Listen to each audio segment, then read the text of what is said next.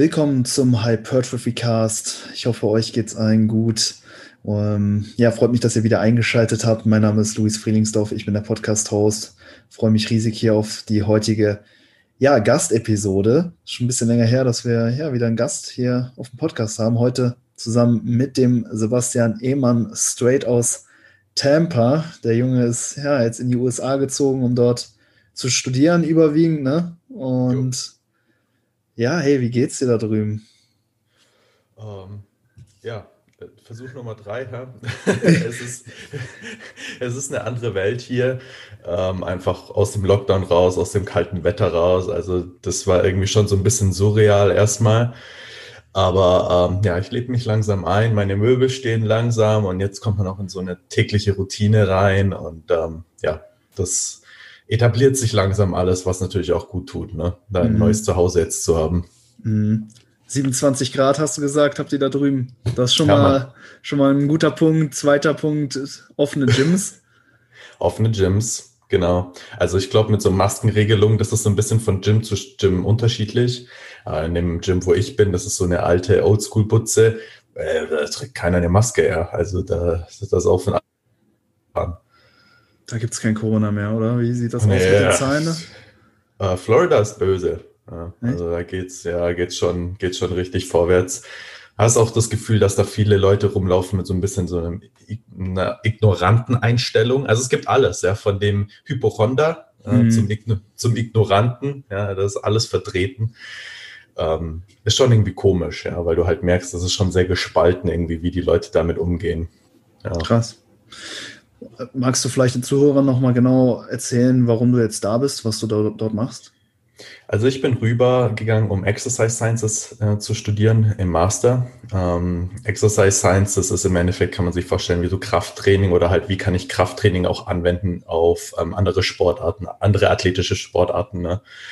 Mein Studiengang genau heißt Exercise Sciences and ähm, Strength and Conditioning. Und ähm, ich bin involviert, also wir haben jetzt mit einer neuen Studie angefangen, wo wir Protein Research in Frauen machen. Mhm ähm, also das, ist, das macht das Labor im Allgemeinen, das ist das Labor von Bill Campbell. Ähm, und ich überlege sogar auch noch ein zweites Labor zu gehen, wo die BFR Research machen. also ziemlich cool. Ähm, das Problem ist, in, in Deutschland haben wir keine Exercise Science Studiengänge. Ja, also mhm. du kannst nach England gehen, du kannst vielleicht noch nach Australien gehen. Niederlande hat bisschen was, aber Deutschland hat gar nichts. Ja. Sporthochschule Köln hat was, was sich so ähnlich nennt, aber ich weiß nicht, ich glaube, die haben 10 oder 20 Plätze. Ja. Und irgendwie von allen, ich, ich höre irgendwie von jedem zweiten, der sportbegeistert ist und Krafttraining gerne mag, ähm, dass er nach, nach Köln will. Ähm, das funktioniert leider, natürlich leider nicht. Mhm. Und es ist nur ein Masterstudiengang. Also ja, zwangsweise ging für mich dann der Weg in die USA. Und ich meine, ich bin echt happy hier. Also wenn man, wenn man den Winter jetzt hier mal verbringt, wie der Winter ist, ähm, hat man irgendwie keine Lust nach Hause zu gehen. Ja, glaube ich dir.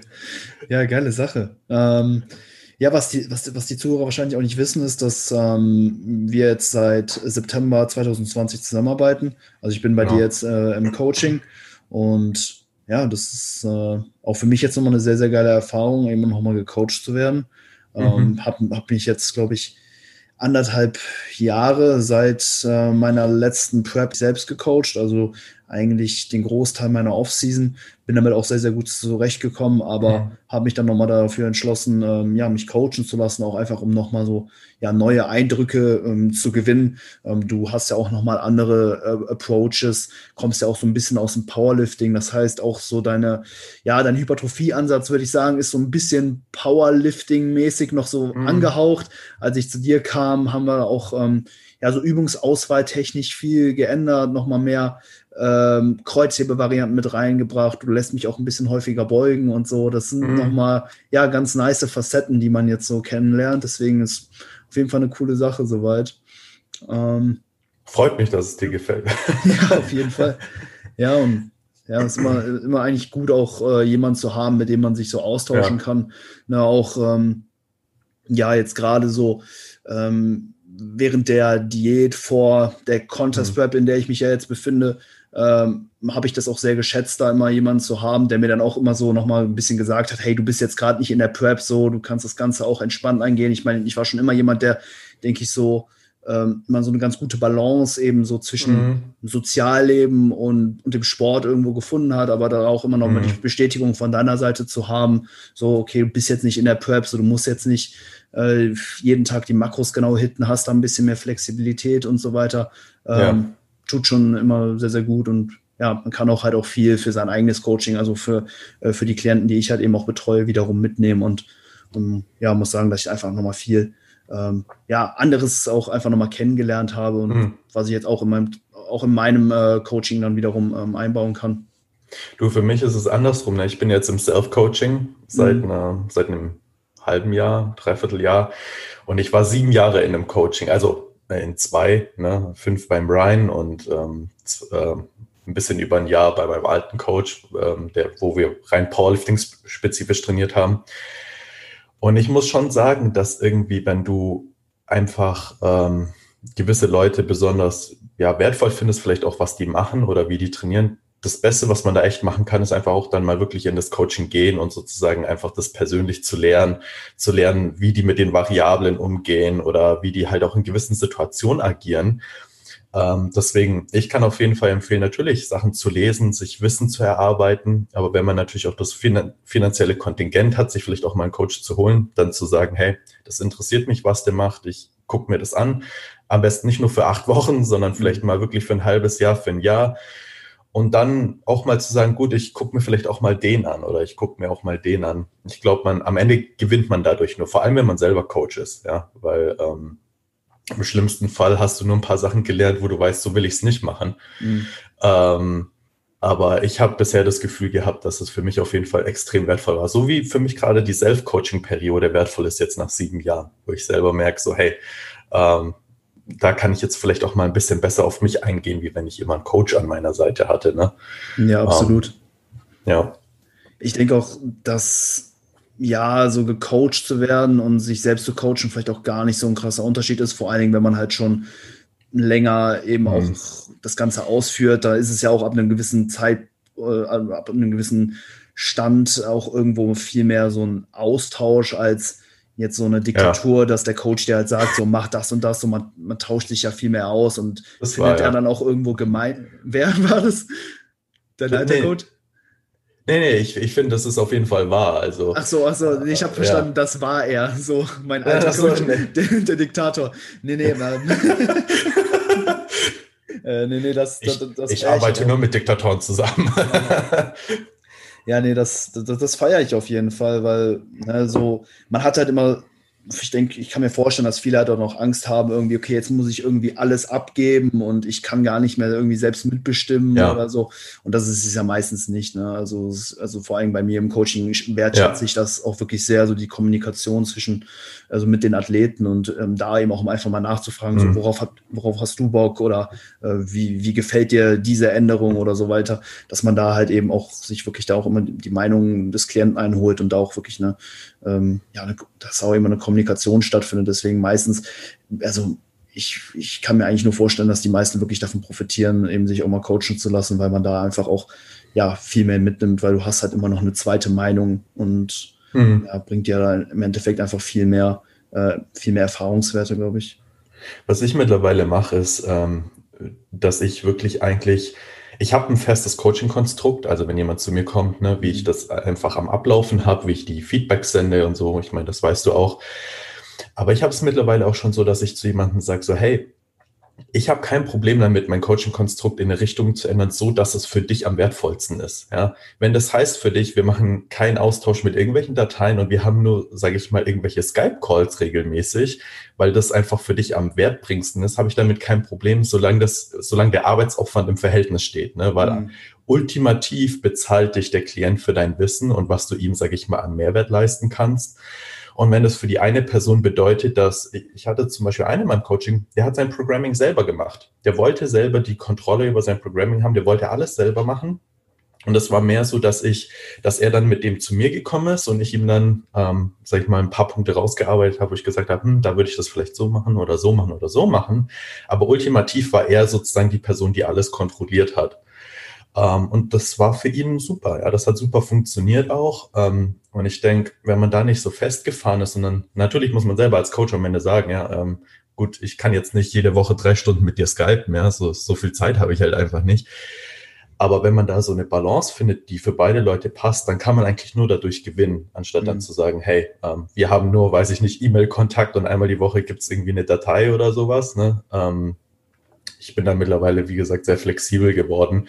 Äh, ich finde es auch irgendwie interessanter manchmal, ja, wenn du dann einfach mal sagst, gut, ich habe jetzt vielleicht auch einen, mit dem Skype ich mal, mit dem anderen äh, habe ich ein relativ ähm, ja, simples, vielleicht monotones Feedback oder so. Die, es gibt manche Personen, die ja sehr lange Feedbacks, kurze Feedbacks machen. Ich finde, das mhm. macht das Ganze irgendwie auch für dich als Coach ein bisschen interessanter, wie wenn du, keine Ahnung, einfach nur noch, weiß ich nicht, acht Dateien fertig machst, die raussendest und jedes Mal dein Gesicht dazu filmst, wie du halt den Leuten dann erzählst, was sie jetzt machen sollen. Ne?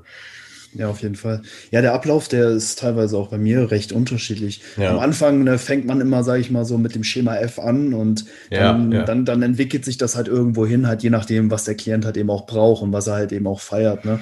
Also ich habe das auch ganz oft so, dass der Klient mir einfach nur eine Nachricht schickt, so Trainingswoche ist durch und dann mache ich ihm nur, nur, die neue Trainingswoche mhm. äh, fertig und dann äh, wird am Ende des Zyklus mal geskypt. Da fallen dann zum Beispiel diese wöchentlichen Feedbacks, die ich sonst eigentlich auch, äh, ja, sage ich mal, von Anfang also am Anfang erstmal so erwarte, fallen dann auch mhm. je nachdem halt auch mal weg, ne, wenn, ja. es halt gar nicht so nötig ist. Aber ich glaube, das ist ein ganz guter Startpunkt, ne, dass man vielleicht am Anfang ein bisschen mehr ähm, kommuniziert oder einfach auch diese festen Strukturen hat, so dass man sich da auch erstmal ja. aufeinander einspielt und dann weiß man halt auch relativ schnell, okay, was braucht der Klient, was will der Klient überhaupt und dann kann man das dann auch wiederum, also diesen, diesen gesamten, gesamten Prozess sehr, sehr gut individualisieren. Ne? Genau, voll. Bin ich voll ähm, ja, coole Sache. Hey, ich bin gespannt, wie das jetzt noch alles läuft, so jetzt dieses Jahr ähm, mit der, mit der Prep auch. und so weiter. Aber äh, ja, was, was hast du dieses Jahr so trainingsmäßig noch geplant? Irgendein Wettkampf oder so, den du anpeilst? Oder hast du da irgendwas? Also ich bin ja jetzt seit einem Jahr fast, sag ich mal, ohne irgendwie Wettkampfziel ähm, oder ein Dreivierteljahr. Es tut mir auch irgendwie ziemlich gut, merke ich gerade. Ähm, das nächste, was ich mir mal so gedacht hätte, wäre, unsere Uni richtet äh, Powerlifting-Wettkämpfe aus oder ein Powerlifting-Wettkampf. Der ist dann natürlich schon, der wird schon ernsthaft gewertet und so, aber es ist jetzt halt nicht äh, BVDK, IPF-Style, ja, wo man so das Gefühl hat, das läuft alles so ein bisschen klinisch irgendwie ab, also so, ähm, wo vielleicht auch so stimmungstechnisch manchmal ein bisschen mau ist, sondern das ist halt ähm, Uni. Ja, also ich könnte mir vorstellen, dass das halt einfach so ein bisschen mehr ein Spaßwettkampf ist, ja. Und da hätte ich Bock drauf, würde mich dann halt, sage ich mal, auch nur bedingt ernster darauf vorbereiten. Mhm. Ja, also halt so ein bisschen reintrainieren in das Ganze, aber jetzt halt auch nicht mehr irgendwie übelst die, übelst den Leistungsdruck schieben oder so. Ähm, aber sonst ist für mich gerade einfach nur, ich, ich habe so ein paar Ziele im Kopf, die ich erreichen möchte. Also ich würde gerne mal ähm, die 120 Kilo haben in einer einigermaßen guten Körperkomposition. Das wird aber noch ein bisschen brauchen. Und ähm, ich genieße gerade einfach die Offseason in vollen Zügen, das amerikanische Essen und, äh, und wieder schöne Geräte zum Trainieren zu haben. Ja. Ähm, schon unglaublich zu sehen, einfach was da auch so die Psyche ausmacht. Gell? Also so, ob du dich halt wirklich durchprügeln musst durchs Training oder ob du halt manchmal vielleicht schon kap zu kaputt bist vom Training, weil du vielleicht gedacht hast, ah komm, das mache ich jetzt auch noch, ja. Oder oh, die probiere ich jetzt auch noch und die, oh, wir haben eine neue Beinpresse, die baue ich jetzt auch noch ein, gell? Und dann ist am Ende so, Junge, das war schon ziemlich dumm, was du jetzt gemacht hast. Aber ja. Ja, ich glaube, so ja. wird es vielen gehen, wenn, wenn das Gym wieder aufmacht, dann äh, ist die Euphorie erstmal groß und dann äh, Voll. Ja, holzt man da wieder ordentlich rein im Training. Hey, wir haben fünf Preacher Curl Maschinen. Kannst mal davon ausgehen, dass ich mit meinen Laucharmen mal alle durchgemacht habe. ja, aber safe. Geil. Ja, hey, das, das Thema, was wir heute ansprechen wollen, es geht so einfach generell so ein bisschen um das, um das Thema Stress. Wir versuchen das, denke ich, jetzt mal so ein bisschen in den Hypertrophie-Kontext zu setzen. Genau. Da, da gibt es dann ne, natürlich den, den Trainingsstress, ähm, der natürlich essentiell ist, um einfach genau. auch Anpassung hervorzurufen. Ich meine, Stress wird immer so als etwas Negatives dargestellt. Mhm. Ist es im Endeffekt auch für den Körper, ne? Der, der, für den ist es eigentlich ja nichts Cooles da, so einfach aus seiner, aus seinem Gleichgewichtszustand herausgerissen zu werden, wenn du dich da halt irgendwie mit, äh, weiß nicht, wie vielen Sätzen Squats dann aus dem Leben schießt, so. Aber ja. da, ne, genau da entstehen halt eben Adaptionen und dementsprechend brauchen wir halt auch einen gewissen Stress, um uns anzupassen. Ähm, genau. Ja, äh, vielleicht da einfach mal dein Take zu, so Trainingsstress, wie sollte man den dosieren? Wie merkt man, okay, der, der Trainingsstress ist adäquat? Äh, wie findet man da ein geeignetes Limit?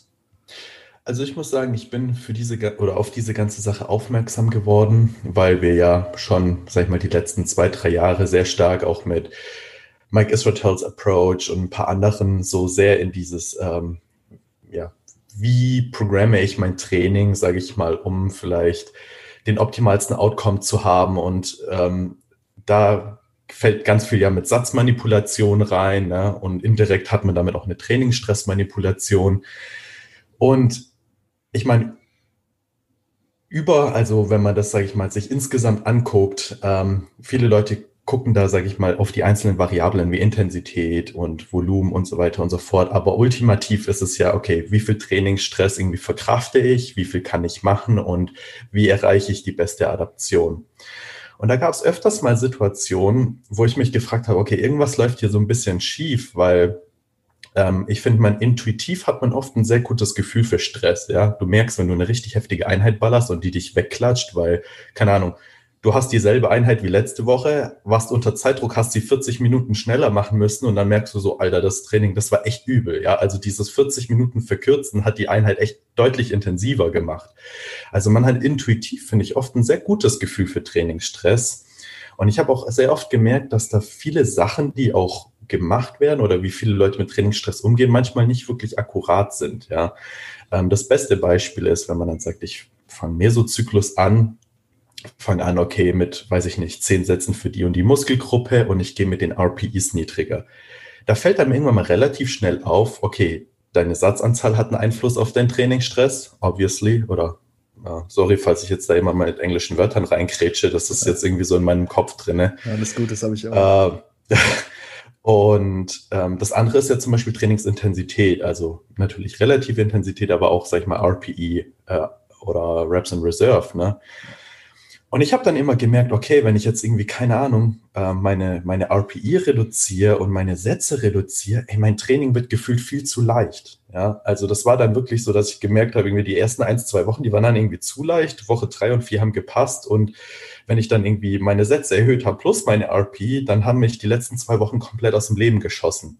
Mhm. Und da habe ich mir dann gedacht, okay, irgendwie ist der Trainingsstress, also ich verstehe den Gedanken von, man macht einen Mesozyklus von niedrigem Stress zu höherem Stress. Aber wenn ich beide Variablen zu stark manipuliere, dann ist die Differenz viel zu groß. Dann ist, die, ist der Anfang viel zu leicht und das Ende ist viel zu schwer. Mhm. Und dann war irgendwann mal so bei mir der Ansatz, dass ich sage, okay, wenn ich nur die Sätze manipuliere und die Intensität einigermaßen gleich lasse, dann gleicht es sich natürlich so ein bisschen an, ähm, weil beide Variablen ultimativen ein Einfluss auf den Trainingsstress haben.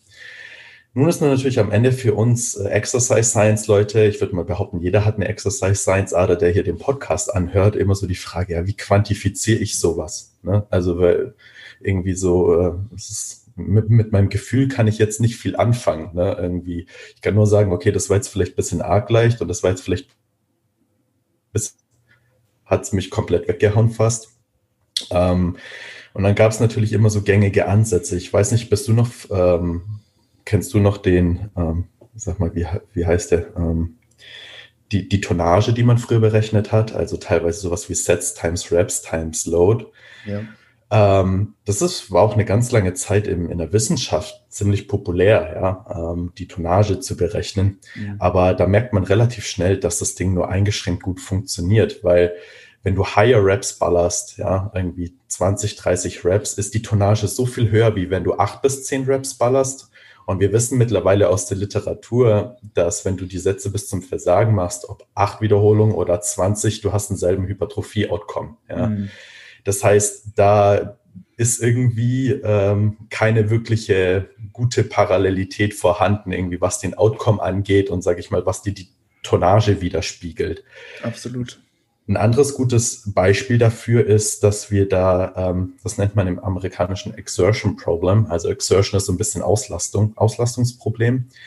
Wenn wir uns die Tonnage angucken, wir, wir machen zehn Sätze mit einer Wiederholung mit 70 Prozent oder wir machen einen Satz mit zehn Wiederholungen mit 70 Prozent, ist genau dieselbe Tonnage.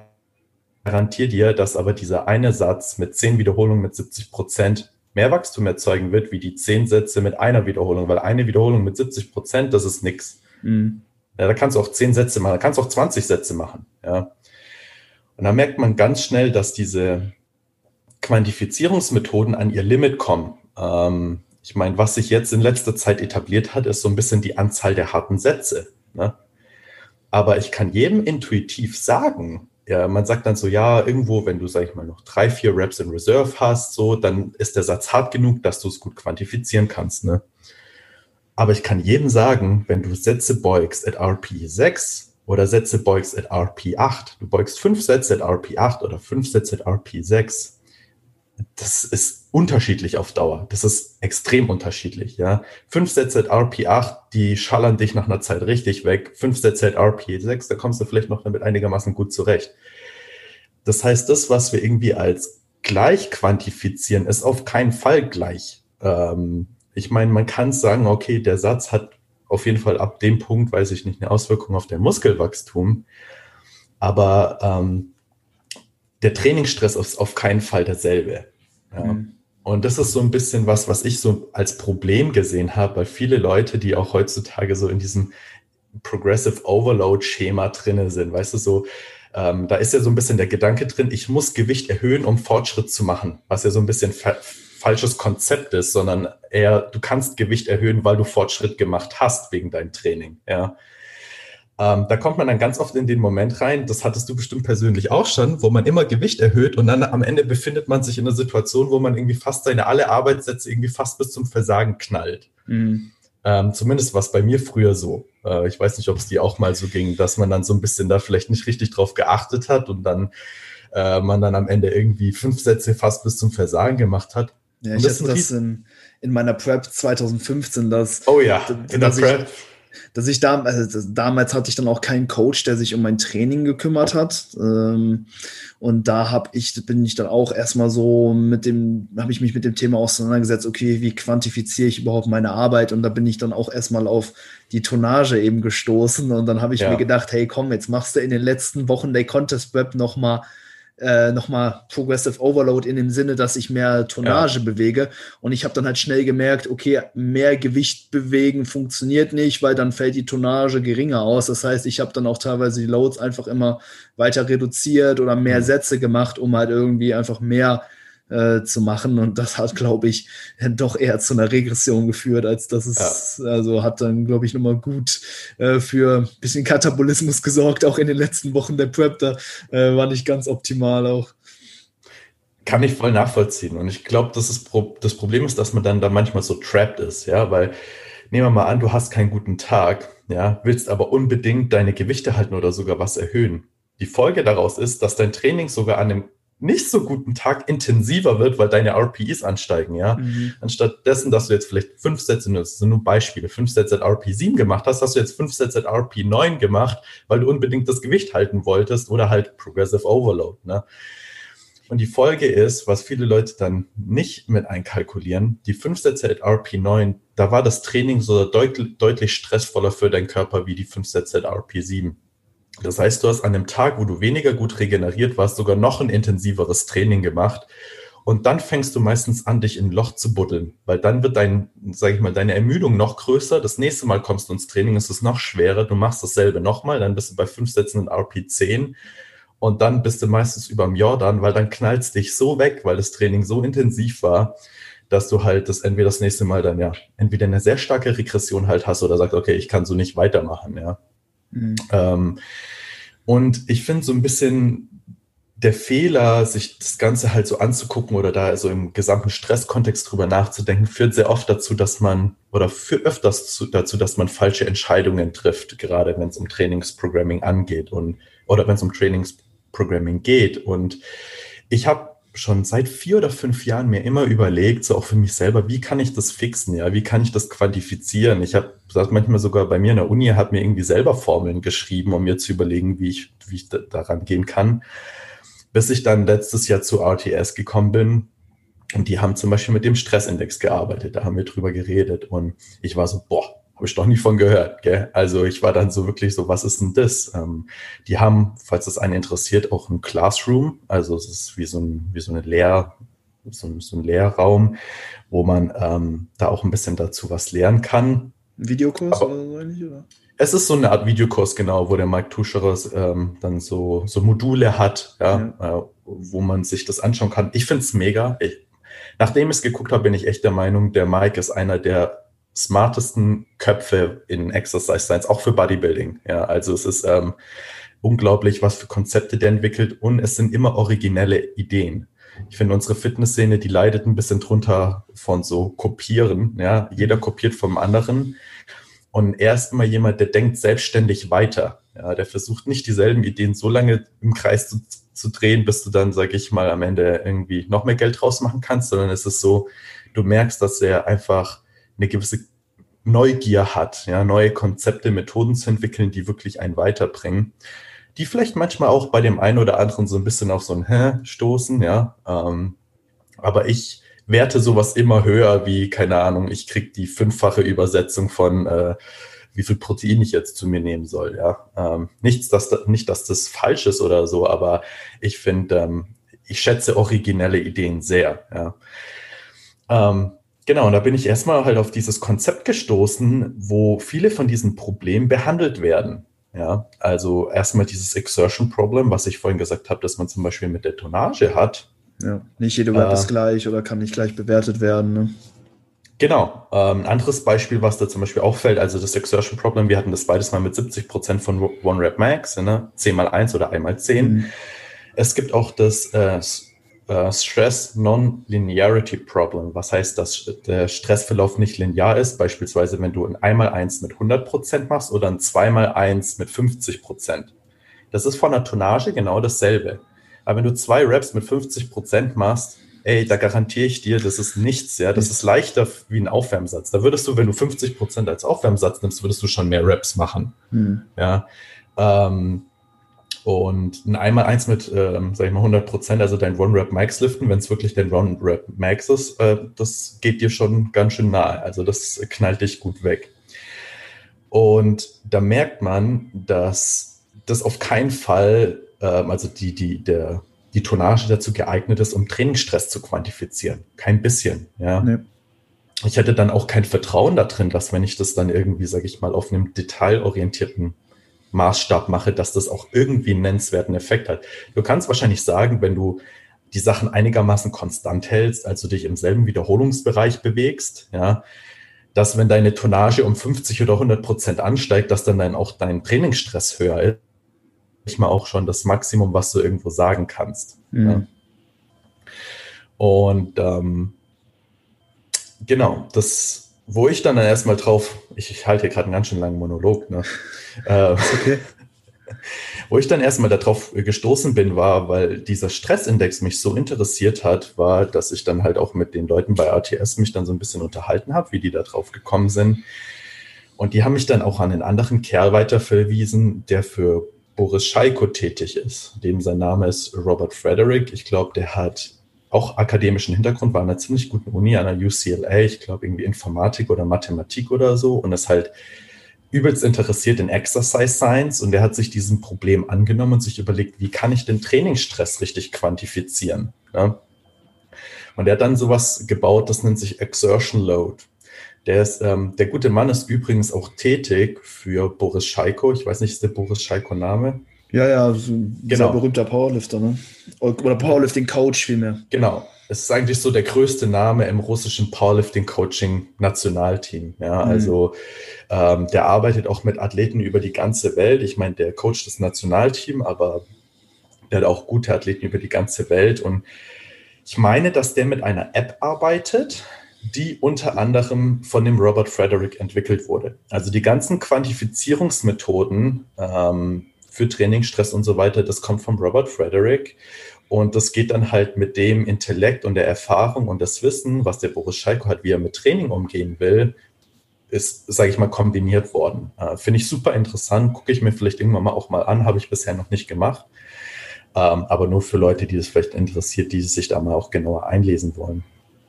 Und ähm, ja, jetzt erstmal erstmal durchatmen. Ich weiß, ja. dass es jetzt schon, schon mal, relativ ähm, viel war. Was, was hat es mit dem äh, Stressindex auf sich? Das, äh, das glaube ich, wolltest du noch ein bisschen genauer ausführen. Genau, also der Stressindex oder der Exertion Load, die versuchen sich jetzt diesem Problem, sage ich mal, anzunehmen, wie wir es schaffen, sage ich mal, ein akkurates Bild von unserem Trainingsstress zu bekommen. Mhm. Man kann sich ja immer so vorstellen, dass die, die Variablen, die wir uns external anschauen, also wie beispielsweise Volumen, Tonnage, ähm, weiß ich nicht, Rest Period, Intensity oder sonst irgendwas, die sollen ja einen intrinsischen Effekt erzeugen im Muskel, ja, mhm. der dann, sage ich Falle relativ nah korreliert mit dem Trainingsstress, den wir am Ende auch auf dem Muskel haben. Aber das ist immer so unser, unser Gedanke, okay, wir haben diese Tonnage und das ist jetzt eins zu eins das, was wir als Stress auf dem Muskel haben, wo wir gerade schon gesagt haben, das funktioniert nicht so, wie wir uns das vorstellen. Aber das ist im, im Endeffekt unsere Gedanke. Mhm. Und ähm, vielleicht kannst du das auch in die Show verlinken. Ich ähm, be beziehe mich jetzt ziemlich stark auf zwei Artikel von dem Robert Frederick. Ähm, die sind echt nicht leicht zu lesen. Also da muss man sich, ich glaube, ich habe die bestimmt fünfmal gelesen oder so. Aber einfach, äh, weil ich die Originalität seiner Arbeit jetzt irgendwie nicht einfach kleinreden will. Also falls sich da jemand weiter einlesen will, kannst du das vielleicht verlinken. Ja, gerne. Finde ich auch fair, dass du da die Credits gibst. gibst Auf jeden Fall. Artikel. Ich. Ich, ich habe es nicht entwickelt. Ja, ich, äh, ich bin nur der Meinung, dass da zu wenig drüber geredet wird, weil es für mich denke ich, eigentlich game-changing sein sollte für die Fitnessindustrie. Ja, mhm. man redet so viel über Satzmanipulation irgendwas und dabei fragt man sich nicht mal, ob die eigentliche Größe, wie man versucht, das Ganze zu messen, überhaupt funktioniert, so wie man sich das vorstellt. Und es gibt so viel, vielleicht so ein kleiner Rand, es gibt so viel Diskussion über so High Intensity, Low Volume und High Volume, Low Intensity, dass man zum Beispiel sich mal fragen sollte, eigentlich müsste da ein Kontinuum bestehen. Ne? Mhm wenn ich extrem alle Sätze bis zum Versagen ballern, natürlich kann ich nicht so viel Volumen knallen, weil der Trainingsstress schon enorm hoch ist. Und im Gegenzug, wenn ich halt High Volume fahre, muss ich Reps in Reserve lassen, damit es mich nicht wegknallt. Und du wirst auch irgendwann mal merken, dass man sich da, dass man zum Beispiel herausfindet, okay, irgendwie sieht man schon so, wenn man alle Sätze bis zum Versagen macht, sind das so typische Satzanzahlen, die, die Leute fahren. Und wenn Leute vielleicht ein bisschen mehr Reps in Reserve lassen, dann kannst du so und so viel Sätze fahren. Also man sieht schon irgendwie, okay, da scheint irgendwo so ein Stressniveau zu fahren, das viele Leute so verkraften, weißt mhm. du? Also das ist nicht so, dass jemand, der alle Sätze bis RP10 knallt, dann 30 Sätze Rücken machen kann. Mhm. Uh, das genauso wenig wie wenn jemand dann halt, keine Ahnung, fünf Sätze Reps in Reserve lässt, der kann dann, dann halt auch mal 50 Sätze Rücken knallen, weißt du, ohne direkt dann irgendwie umzufallen. Also jetzt übertrieben ausgedrückt, wenn man es wirklich, sage ich mal, ja, bis, bis, bis ins Extreme bringt. Und ähm, der Exertion Load, was der im Endeffekt gemacht hat, ist erstmal, sage ich mal, in die Formel einkalkuliert, dass wir eigentlich ein unterschiedliches Stressniveau haben, je näher wir ans Muskelversagen kommen. Das beste Beispiel dazu ist es, wenn wir uns den Bar Speed angucken. Weil wenn wir uns den Bar Speed anschauen, der Bar Speed ähm, korreliert sehr, sehr, sehr, sehr eng am Ende, sage ich mal, mit dem Fatigue, den du hast eigentlich oder den jede einzelne Wiederholung akkumuliert. Wenn du nämlich zum Beispiel RP9 hast, die letzte Wiederholung zum Versagen, äh, vor dem Versagen, dann ist der Barspeed ziemlich niedrig. Das ist einfach die Natur, da sage ich mal, die Natur, dass du halt immer ermüdeter bist und dann kurz davor bist, bevor das Wiederholung, bis du das Gewicht nicht mehr bewegen kannst. Ne? Ähm, was man nämlich zum Beispiel dann machen kann, ist im Endeffekt zu sagen, dass die, der Trainingsstress pro Wiederholung ähm, 1 minus dem Barspeed entspricht. Ja. Mhm. Also wenn du dir das jetzt vorstellst, sage ich mal als Kurve, ähm, je mehr der Barspeed abnimmt, desto mehr nimmt die Ermüdung zu, die du pro Wiederholung akkumulierst und desto größer ist der Fatigue Load, den du pro Wiederholung hast. Also du hast sozusagen einen wiederholungsspezifischen Fatigue Load. Und jetzt ist halt das Problem, dass man sich im Endeffekt vorstellen muss, dass wenn man jetzt jeden einzelnen Satz berechnet, muss man sich das ein bisschen wie so ein Integral vorstellen. Ne? Also wenn du sagst, okay, ich mache jetzt, keine Ahnung, geh bis zum Versagen, dann ist vielleicht irgendwie, ich habe zehn Wiederholungen bis RP 10. Die erste Wiederholung ist der geringste Trainingsstress, die zweite ist ein bisschen mehr und die letzte ist halt, sage ich mal, am meisten Trainingsstress. Da ist es ja so, dass man dann, sage ich mal, sagt, okay, wenn ich alle mache, dann kann ich, sage ich mal, wie das Integral nehmen von, von der Ermüdung. Wenn ich jetzt aber nur sechs oder bis zu einer RP 6 oder 7 gehe, dann muss ich die letzten Wiederholungen, die mich am meisten vertiegt haben, halt rauslassen. Mhm. Und das ist super kompliziert, weil wenn du jetzt ein Training machst mit unterschiedlichen RPEs und unterschiedlichen Satzanzahlen, dann kommst du mit einer relativ dicken mathematischen Formel halt am Ende raus. Also das kannst du dann leider nicht mehr so einfach überschlagen.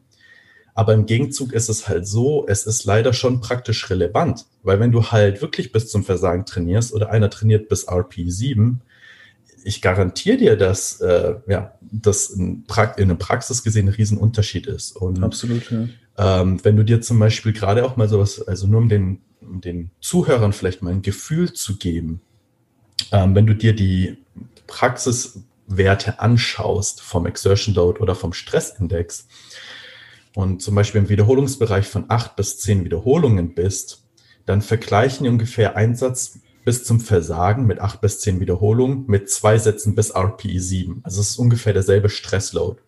Und intuitiv gibt es Sinn für mich.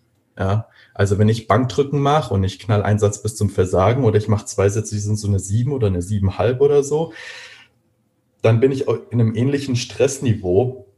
Und ich finde, das trifft es auch relativ gut, weil wenn du Leute dir zum Beispiel anguckst, die wirklich im High-Intensity, Low-Volume-Schema sind, die alles bis RP10 knallen und wir als Bodybuilder oder die sind auch Bodybuilder, aber wir, sag ich mal, die dann vielleicht eher mal so drei, vier Reps in Reserve lassen, da wirst du nicht selten sehen, dass wir ungefähr das Doppelte an, an Sätze wegknallen, mhm. ja, ähm, was wir im Training machen. Also jetzt mal, das, ich spreche jetzt wirklich von so, so rough, also so grob, ne? Ja. Aber um nur um den Leuten mal so ein Gefühl zu geben.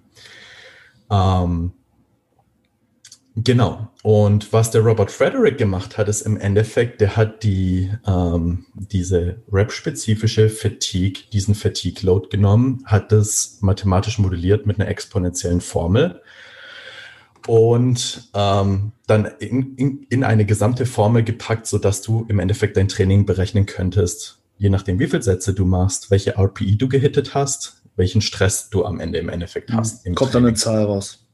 Da kommt dann eine Zahl raus. Die ist ziemlich willkürlich, glaube ich. Ähm, aber es kommt eine Zahl raus. Limitation in dem Ganzen sind natürlich, muss man auch sagen, das ist sehr übungsspezifisch. Ja. Ja, das heißt, wenn du halt äh, einen Stressindex, nur als Beispiel, einen Stressindex von sieben oder acht hast oder so, für eine Beuge ist das was anderes, wie wenn du einen Stressindex von acht hast für eine Isolationsübung wie ein Beinstrecker. Das heißt, kalkuliert nicht alles mit ein. Ja, mhm. aber die kalkuliert insoweit mal mit ein, dass du halt zumindest mal Intensität und Satzanzahlen einigermaßen miteinander verrechnen kannst und gewisse Protokolle halt vergleichen kannst. Weil die Frage, die wir uns alle mal gestellt haben, ist, ja, keine Ahnung, wenn ich ein 3x7 at RP8 mache, ja, äh, wie kann ich das vergleichen mit, weiß ich nicht, einem, einem, einem 5x7 mit RP5? Ja, ist das ähnlich? Ist es nicht ähnlich? So, das ist einfach immer nur so, naja, wenn wir jetzt die Gleichung heranziehen, dass die Sätze einigermaßen schwer sein sollen, ist die einzige Variable, die uns interessiert, die Satzanzahl. Ja. Sobald die Sätze über RP6 sind, sehen wir sie als gleich an und dann verändern wir nur noch die Sätze und das ist das, was den Trainingsstress beeinflusst. Aber das ist nicht, wie die Praxis ist. Ähm, genau. Ja, finde ich ich finde, ich finde es eine, eine, eine gute Sache. Ähm, ne, einfach wie du sagst, weil es eben noch die Trainingsintensität mit einbezieht und ja, ich sag mal so diese Anforderungen dafür, dass ein Satz eben als hypertrophierend äh, gilt, die, die, liegt ja einfach, okay, der, der muss jetzt härter als API 6 sein. Mhm. So. Und ab dann, okay, hat er das Gütesiegel und dann zählt er als einen Satz. Aber es ist natürlich eben nicht vergleichbar mit einem Satz, wo die API halt eben nochmal äh, deutlich höher ist. Und ja, das berechnet die Exertion Load halt eben halt nochmal differenziert. Deswegen, ähm, ja, finde ich das eigentlich eine, eine coole Sache. Ich glaube, das ist in der Praxis oder für viele relativ schwer, weil die jetzt eben auch die Formel nicht vorliegen haben. Mhm. Aber das könnte man ja eigentlich über äh, Excel-Sheets oder ja oder so eigentlich ähm, eben auch mit in in gewisse ja, Trainingssheets eben auch mit einpflegen, ne? dass du dann halt am Ende von der Übung immer eine, eine, eine Zahl rauskriegst und dass du die äh, dann eben auch immer über, über die Wochen gegebenenfalls manipulieren kannst darüber, dass du mhm. halt Sätze oder Intensität halt eben ähm, ja hoch oder runter fährst, je nachdem. Hast ich du das in der Praxis äh, so gemacht? Also zum Beispiel in den Trainingssheets, die du mir jetzt auch gegeben hast, da wird es ja jetzt nicht, also zumindest nicht für mich äh, sichtbar gemacht. Ja. Ähm, also ich muss sagen, ich arbeite da gerade an, das in mein Excel-Sheet einzubauen. Ich habe leider ähm, ja, zeittechnisch gerade einfach Limitationen mit dem Umzug gehabt und so, aber ich bin gerade dabei, ein neues Excel-Sheet zu bauen, wo das alles drin ist. Ähm, ich muss sagen, ich finde halt so, es ist nicht leicht, ich gebe auch recht und es ist auch recht kompliziert, aber ich finde, dass das wenigstens mal was ist, was eine neue Konversation irgendwie in die Fitnessszene bringt, weißt du? Mhm. Weil anstatt, dass man halt so oft über dieselben Themen redet oder vielleicht auch über so Kleinigkeiten, die in der Praxis so unbedeutend sein können, ja, wäre das halt wenigstens mal was, dass man sich so fragt, gut, wie schaffen wir das denn, dass wir sowas vielleicht einfach für die Leute machen? Oder dass wir damit vielleicht leichter an ja irgendwie Pläne gestalten können. Ähm, oder es setzt sich jemand mal hin, der übelste Excel-Crack ist. Ich meine, ich kann Excel relativ gut, aber es gibt bestimmt Leute, die das dann noch schöner und noch besser machen können, ja, ähm, die dann vielleicht sowas bauen gerade dann vielleicht auch für die Coaches oder sowas. Ähm, ich denke aber, dass das auf jeden Fall von, dem, von einem enormen Wert ist, weil sobald man diese Formel mal hat, kann man mit so vielen Sachen spielen. Weil ab dem Zeitpunkt denkt man auf einem Kontinuum. Und das ist genial, weil man merkt, wie sehr zum Beispiel die traditionelle Trainingslehre eigentlich eingeschränkt vom Kopf ist. Zum Beispiel, man sagt in einem Deload, ähm, Satz und Zahl um 50 Prozent reduzieren. Ja? Ich meine, das macht Sinn. Wenn du die Sätze um 50 Prozent kürzt und die Intensität gleich lässt, kürzt du auch den Trainingsstress um 50 Prozent. Ja? Ähm, ich meine, der erste Satz ist nicht gleich der letzte, aber im Endeffekt stimmt das, ja. Das Nice ist jetzt zum Beispiel, womit ich schon gespielt habe, ist, dass ich zum Beispiel mal sage, was, wenn ich zum Beispiel mal in meinem Deload kompletten, also das, das Paradigma ändere, also dass ich zum Beispiel sage, wenn ich ein High-Volume-Programm hatte, wo dadurch primär der Trainingsstress kam, ich kürze den Trainingsstress um 50 Prozent, aber ich mache mein Deload auch eher High Intensity und Low Volume. Also zum Beispiel, ich habe dann vielleicht sogar eine höhere Intensität, aber noch ein viel, viel niedrigeres Volumen, also viel niedriger als 50 Prozent Kürzung. Das sind so Sachen, mit denen man dann spielen kann, weil man halt anfangen kann, die Variablen, ähm, sage ich mal, so zu manipulieren, dass man vielleicht auch so individuelle Unterschiede ein bisschen besser feststellen kann. Bist du jemand, der vielleicht insgesamt mit einem Higher Volume Deload besser zurechtkommt, ja, solange der Stress um 50 Prozent gekürzt ist? Oder bist du jemand, der vielleicht auch sowas von sowas gut profitiert wie High-Intensity-Programme und dann High-Volume, High-Intensity im Wechsel, weil das vielleicht irgendwie für deinen Körper jetzt besonders gut funktioniert. Keine Ahnung, gibt keine Literatur dazu. Mhm. Ich kann nur sagen, dass es genug Research gibt, der auch, sage ich mal, eigentlich ein, Benefit für High-Intensity-Training darstellt. Wir reden in letzter Zeit so viel über Volumen, aber es gibt auch Research, der, sage ich mal, eher auf der High-Intensity, Low-Volume-Seite ist. Was man am Ende nur sehen wird, ist, wenn du ein Trainingsprogramm hast und du machst es intensiver, entweder, dass du die Leute halt näher an Versagen trainieren lässt irgendwie und die mach, haben höheren Trainingsstress wie davor, dann fangen die Leute an zu wachsen. Genau dasselbe ist auch wahr mit, mit, mit dem Trainingsvolumen. Ja. Ähm, bloß wir haben in letzter Zeit, so die letzten ein, zwei Jahren immer sehr stark halt diesen Volumen Fokus halt gehabt und so ein bisschen vielleicht die andere Literatur vergessen und haben da uns auch manchmal so ein bisschen vielleicht selber uns in die Karten reingespielt, dass wir uns auch nur das angeguckt haben. Mhm. Aber es gibt äh, Forscher, Fischer ist einer, James Steele ist einer, die forschen ganz viel in die High-Intensity-Richtung und da gibt's auch interessantes Material halt da dazu. Ne? Ähm, ich finde halt, dass diese Formel einfach ermöglicht, das sozusagen zu verbinden und eigentlich auch diesen beide Lager, die du hast zwischen High Volume und Low Intensity und Low Volume High Intensity zu verbinden. Ja, Klar. danach sieht man das nur noch auf einem Kontinuum und, und überlegt sich eher, wie kann ich mein Athletenprogramm, dass der das meiste davon hat. Ja, ähm, und ja, das finde ich ist gibt ja. ja auch einfach die Möglichkeit, ähm, das Ganze noch mal so ein bisschen ähm, ja, genauer auszudrücken. So, du hast halt sonst einfach auf der einen Seite die Anzahl der harten Arbeitssätze und dann hier ja. irgendwo die relative Intensität. Und dann merkst du halt auch, wenn du jetzt mit dem einen oder anderen Faktor dann halt eben spielst, wie sich das dann eben auch in der, in dem Stressindex, der am Ende dann rauskommt, dann nochmal genau äußert. So, und ich glaube, oft ja, sehen dann halt Leute auch einfach nur ne, das Volumen im Vordergrund und lassen dann vielleicht die relative Intensität mhm. ein bisschen aus den, aus den Augen. Und wenn die dann halt ihren ähm, Trainingsstress erhöhen wollen und dann von 10 auf 11 Sätze hochgehen, dann haben die halt eine Erhöhung von 10 Prozent. Vielleicht wollten die aber auch gar nicht äh, jetzt diesen Trainingsstress so hoch, hoch ansteigen lassen. Und dann sieht man halt eben auch, ja. okay, wenn man mal die APIs im Schnitt mal um 0,5 oder um 1, äh, wie ja. auch immer, dann runterfährt, ne, dass man halt auch dann diesen Trainingsstress nochmal so ein bisschen besser feintunen kann und da halt nicht immer mit einem extra Satz einfach on top dann nochmal äh, viel mehr Stress hervorruft, als eigentlich auch nötig gewesen wäre.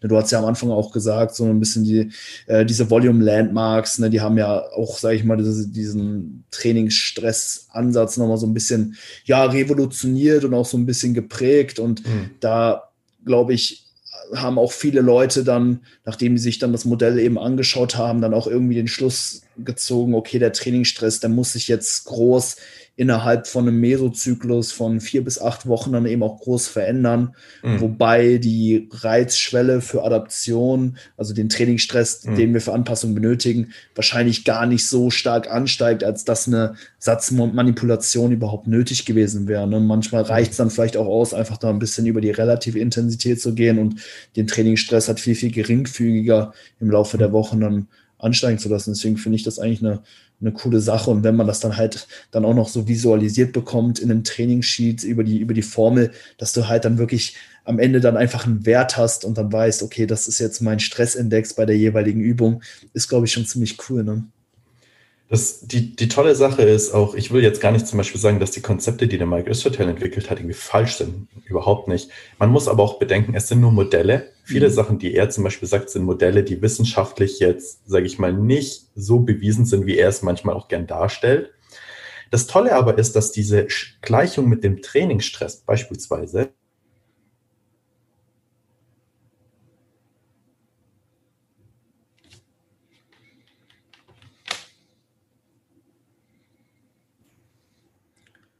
Hörst du mich? Jojo, bist wieder da. Okay, kann ich einfach weitermachen? Wo, wo äh, habe ich aufgehört?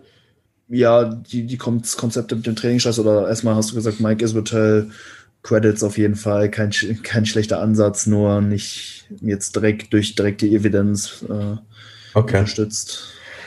Genau, also mit, der, mit, mit den Modellen bei dem Mike ist zum Beispiel so, dass die Sachen, die er entwickelt hat, das Nice, was man machen kann mit dem Exertion Load, ist einfach zum Beispiel jetzt dieselben Modelle zu verwenden, bloß mit dem Hintergrund, dass du in Form von Stress denkst und nicht von Sätzen. Klar. Ja. Und das ist, finde ich, bist noch ja, da? jetzt bist du wieder. Ja, okay. Ähm, das ist meiner Meinung nach eigentlich noch mal ein Schritt weiter, weil du dann halt anfängst, eigentlich sogar noch ein akkurateres Bild zu bekommen. Und ich finde zum Beispiel das mit MEV, MRV, MAV, weiß was ich was, ist ein super cooler Gedanke. Ich finde nur, dass es in der Praxis leider ein bisschen falsch umgesetzt wurde durch die großen Manipulationen von der RP und den Sätzen, mhm. weil ich finde, dadurch ist man, glaube ich, oft halt unter, der, unter die eigentliche Reizschwelle gedroppt und oftmals vielleicht auch drüber hinaus geschossen. Mhm. Ja? Ähm, weil wir müssen uns im Kopf behalten, dass relative Intensität, also RPE, RIR, ist exponent, also der Fatigue Load ist exponentiell. Wo, wo wir bei den Sätzen mit der Beeinflussung auf den Trainingsstress eher von der linearen Gleichung sprechen, mhm. ist es mit RPE exponentiell. Ja, also ob du eine RP6 knallst oder eine RP10, ist ein ziemlich, ziemlich, ziemlich, ziemlich heftiger Unterschied. Ja? ja. Und intuitiv ist das für mich zum Beispiel auch so, weil wenn man mich fragen würde, willst du ein M-Rap beugen oder ein vier Sätze beugen at RP6, dann würde ich dir sagen, ich will lieber die vier Sätze at RP6, ja. Weil wenn ich ein M-Rap beuge, und das ist auch wirklich ein M-Rap, dann bin ich danach erstmal zappenduster, ja. Ja, safe. Ähm, deswegen, das finde ich recht cool, dass man eigentlich jetzt nicht sagen muss, okay, diese ganzen Konzepte oder auch die, die, die, die akademischen Ansätze von solchen Leuten werfen wir jetzt über den Haufen, sondern das ist eher so, hey, haben wir jetzt vielleicht eine bessere Messgröße, um die ganzen Sachen nochmal irgendwie durchzudenken? Ähm, und da finde ich, ist da, da Punkte der Exertion Load oder der Stressindex, wie auch immer du es sehen willst, ja. halt enorm. Ja, absolut. Nee, klar, die, die relative Intensität da eben in die Gleichung mit einzubeziehen, ist natürlich essentiell. Und ich denke, das machen die meisten oder es ist auch schon, äh, ich sag mal, sehr, sehr gut angekommen, ne, dass man da eben auch die Sätze nicht in Isolation betrachten soll und, und darf. Und ich denke, der Punkt, den du da noch einmal angesprochen hast, dass äh, ja der Stimulus oder generell der Stress ähm, als auch die Fatigue, gut, ich das denkt man, das kann man auch nochmal so ein bisschen separieren. Okay, was kommt letztendlich an, an Reiz beim Muskel an und was dann eben auch nochmal die Ermüdung ähm, dass das natürlich äh, ja exponentiell ansteigt, je näher wir zum Muskelversagen kommen. Das äh, ist, denke ich, auch nochmal ein sehr, sehr wichtiger Punkt. Ähm, cool. Was, ja. was ich noch vielleicht ähm, sehr interessant fand in dem Artikel, ist, ähm, also das Beste ist, wie gesagt, man liest sich da vielleicht mal ein, aber ist, dass er auch guckt, was der Exertion Load auch noch, sage ich mal, ähm, predikten, predikten kann. Ja? Mhm. Und er hat herausgefunden, dass zum Beispiel Velocity Loss korreliert extrem eng mit Blutlaktat. Ähm, das heißt, die, ähm, so wie er die Formel am Ende schlussendlich gebaut hat, macht er einen Case oder dafür, dass die Formel auch extrem eng den metabolischen Load predikten kann, den du in dem Workout hast. Das ist zum Beispiel super interessant. Er führt dann auch noch eine Mausstudie an. Ich meine, wir be bewegen uns jetzt nicht auf Humanstudienniveau, ne? das sollte man im Kopf behalten. Aber es gibt zum Beispiel Mausstudien, die zeigen, dass ich glaube, es war, ich weiß nicht, ob es der Muskellaktatwert war oder der Blutlaktatwert, dass der ziemlich eng korreliert am Ende mit der Muskelproteinsynthese, die die Mäuse hatten. Also man hat, sage ich mal, Sätze bis zum Versagen gemacht, hat die Satzanzahl erhöht, hat den, das Blutlaktat gemessen und dann am Ende das Blutlaktat korreliert mit der Muskelproteinsynthese. Und das war faktisch fast. Ähm, und wenn du jetzt mit dem Exertion Load sowas predikten kannst, dann stellt sich immer mehr so vielleicht die Frage, okay, wie genau können wir vielleicht sogar mit dem Exertion Load Muskelproteinsynthese predikten? Ja, haben wir da wirklich vielleicht fast eine extrem enge Korrelation, weil wir einfach, sage ich mal, durch diese Variablen, die wir da einfügen, ähm, sage ich mal, genau sagen können, okay, welchen Stress wir jetzt intrinsisch aufs Muskelgewebe halt haben. Ähm, er baut dann irgendwann mal auch noch die Range of Motion ein, also in, in den Exertion Load und damit schafft er es sogar über Übungen hinweg, den Laktatload zu predikten. Also ob du dann beispielsweise eine Beinpresse machst oder eine Kniebeuge, wo die ROM unterschiedlich ist, konnte er mit dem Exertion Load den metabolischen Stress bei beiden Übungen unabhängig predikten, mhm. was sau stark ist, mathematisch gesehen. Ja. ja. Ähm, also das vielleicht noch so einfach als ein paar kleine ähm, Gimmicks, um einfach ein bisschen Geschmack auf den Artikel zu erzeugen. Aber ich finde, wenn man das Ganze liest, ist man am Ende an dem Punkt, wo man sagt so, wow, also irgendwie sind wir hier was auf der Spur, wo man vielleicht was hat, wo man wirklich auf einmal sau viele Sachen mit adressieren kann, die mhm. super interessant werden. Weil bei ihm ist es zum Beispiel so, dass er dann am Ende noch untergliedert den Total Stress Index zwischen mechanischem Stress und metabolischem Stress. Also er kann das, er, er fächert das dann, sage ich mal, auf. Er erklärt im Artikel auch, wie er das macht.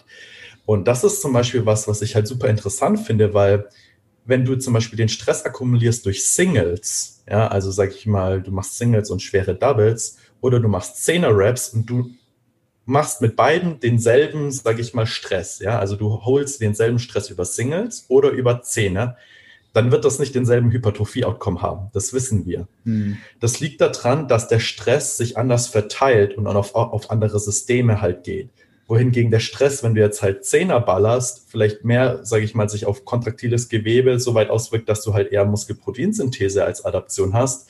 Und im anderen Fall, sage ich mal, eher, weiß ich nicht, Connective Tissue, ähm, neuronale Geschichten oder sonst mhm. irgendwas. Ja, also Stress ist in dem Sinne auch nicht gleich Stress, weil, naja, wir wissen, ob du Singles oder Zehner oder 50er Reps machst, hast du eine unterschiedliche Adaption. Ja. Aber zumindest kannst du den Stress überwiegend vergleichen und er fächert es so weit auf, dass er vielleicht auch sagt so, hey, Zehner sind mehr metabolischer Stress und Singles ist mehr mechanischer Stress. Ja, und dann kannst du sogar anfangen, dir somit deine Progr äh, Programme und das finde ich ist halt gerade aus Powerlifting, Bodybuilding Sicht Hammer. Ja, also, mhm. ähm, weil jetzt können wir das über Raps hinweg vergleichen, anfangen, wenn wir sogar ROM einbauen würden, über Übungen hinweg zu vergleichen. Und wir haben die Möglichkeit, Intensität und Satzanzahl miteinander zu vergleichen. Und das ist so viel mehr, wie wir bisher konnten. Ähm, und ja, niemand spricht drüber. Ja, ja, in einem Lab-Setting ist das natürlich sehr, sehr gut möglich. Ich sag mal, für jetzt jeden Trainierenden, der das jetzt auch hört, äh, ich glaube, der hat da jetzt erstmal so ein bisschen dran zu knabbern und fragt sich halt, okay, ja. wie impliziere ich das jetzt in, in, mein, in mein Training und wie weiß ich jetzt, okay, wie, wie viel metabolischer Stress wird jetzt durch den Satz induziert und, und, und was genau. macht jetzt die mechanische Spannung und wie, wie unterteilt sich das? Das ist natürlich ja äh, recht schwierig greifbar, aber das gibt, denke ich, so einen Lichtblick, wo sich das eventuell noch hinentwickeln kann und mhm. was für Möglichkeiten wir da auch in der Zukunft haben, wenn wir das Ganze nochmal so ein bisschen ja, weiterspinnen und dann vielleicht auch mit entsprechenden Formeln äh, quantifizieren können. Das sind dann natürlich nochmal ja, sehr, sehr coole ähm, Ansätze, die dann nochmal so ein bisschen mehr in die Tiefe gehen, als einfach nur, okay, wie viele Sätze mache ich jetzt für eine bestimmte Muskelgruppe. Ich finde, ähm, um da praktisch so ein Takeaway zu machen für mhm. die ganze Sache, der Gewinn, den wir dadurch haben, ist im Endeffekt, jetzt ist man in der Lage zu gucken, okay, wie viel Trainingsstress brauche ich, um erstmal voranzukommen? Ja, so wie wenn wir vielleicht eine Satzanzahl etabliert haben, ist es jetzt so, wie viel Trainingsstress brauche ich, damit ich mit meinem Live-Stress und allen anderen Stressfaktoren, die ich sonst noch habe, gut vorwärts zu kommen, ja. Und das zweite ist dann, okay, wie beeinflusse ich die Variablen? Ja, bin ich vielleicht eher jemand, der High-Intensity-Training gerne mag oder eher High-Volume-Training oder so eine Mischung aus beidem? Und der jetzt kann ich, sage ich sozusagen, mir das so zusammenbauen, dass ich diesen Trainingsstress hätte und gleichzeitig halt eher die Variablen nehmen, die ich halt gern haben möchte, ja, oder die vielleicht eher sich für mich gut anfühlen. Und ich finde, das ist der Gewinn eigentlich aus dieser ganzen Diskussion, ja, weil ähm, jetzt können wir, wenn man das so in ein Excel-Sheet packen könnte und wir als Coaches damit arbeiten könnten, hätten wir eine relativ einfache Methode, viel besser zu individualisieren. Und das ist ja eigentlich, wo es um, um Coaching wirklich geht. Ja? Wie individualisierst für den Trainee und wie baue ich jetzt vielleicht Sachen, dass er am besten am Ende einen besseren Outcome hat und ähm, ja, vielleicht ähm, ich besser auf sein Leben eingehen kann, ja, oder auf andere Dinge. Ja, coole Sache. Ja, jetzt haben wir, denke ich, den, den Trainingsstress ähm, sehr, sehr gut besprochen. Ähm, nächster Punkt wäre jetzt vielleicht noch so ein bisschen die Stresskomposition. Wir haben ja jetzt nicht alleine nur das Training, was in unserem Leben ein Stressor ist, sondern ja, wir leben halt eben auch noch ja, in, einer, in einer Familie. Wir haben, wir haben einen Job und mhm. das können je nachdem natürlich auch äh, Stressoren sein und die haben sicherlich dann eben auch einen gewissen Einfluss darauf, wie viel Trainingsstress wir äh, zum einen benötigen und zweitens überhaupt äh, handeln können, auch vertragen können.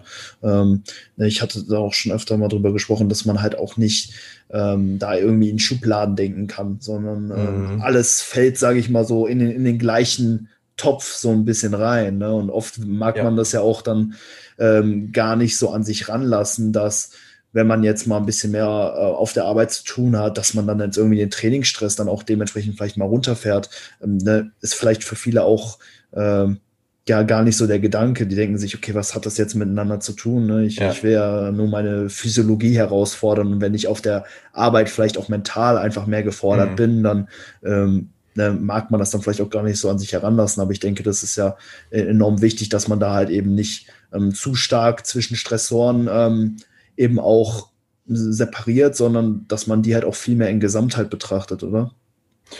Voll. Ähm, ich finde, das ist ein sehr schwieriges Thema. Interessanterweise behandeln wir das gerade sogar in der Uni, mhm. weil ich hier einen Professor habe, der sehr, sehr stark das, die, die aktuelle Exercise-Literatur auch so ein bisschen challenged.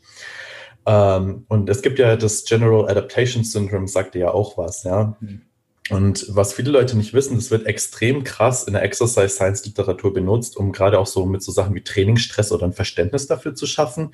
Was viele Leute nicht wissen, ist, dass das, sage ich mal, ermittelt wurde in Mäusen und denen so viele Drogen oder, sage ich mal, Medikamente gegeben wurden, bis die am Ende abgenippelt sind. Also ich, die, die Vergleichbarkeit zwischen, ich gebe einer Maus so viel Adrenalin, bis sie am Ende tot am. Wir trainieren zehn oder zwölf Sätze die Woche, ist, ist halt nochmal ein bisschen unterschiedlich. Einfach nur als ein bisschen Disclaimer, wenn halt Leute dieses, äh, diese, diesen Gedanken heranführen. Ich denke, dass es auf jeden Fall ein Fass gibt. Ja, also du hast einen Topf, wo so der Trainingsstress reinläuft. Im gleichen Atemzug würde ich aber sagen, ist das Fass wie so ein bisschen separiert, wie so eine Pillendose, wenn man sich das halt vorstellen kann. Weil es gibt einen großen Unterschied, ob du wirklich den Trainingsstress ganz konzentriert nur mit einer Sache akkumulierst oder ob du ein bisschen verteilst. Es ist ein Unterschied, ob du, sag ich mal, Stress hast, weil du Classwork hast, Lesen, Kopf oder so und dann halt physischen Stress hast und auch welcher physischer Stress. Ja, ich würde behaupten, dass wenn du nur Powerlifting machst, du vielleicht nicht ganz so viel Stress verträgst, wie wenn du sowas machst wie Concurrent Training, also auch Ausdauer noch mit dazu, weil du auch einfach andere Systeme halt stresst. Mhm. Und da ist es halt so, dass wenn du so Stress so ein bisschen verteilst, glaube ich, dass der Gesamtstress, den du verträgst, schon größer ist, wie wenn du das ganz isoliert auf einen einzigen Punkt hast. Mhm. Aber am Ende ist es unmittelbar schon so, dass da auch sich Sachen natürlich überlappen.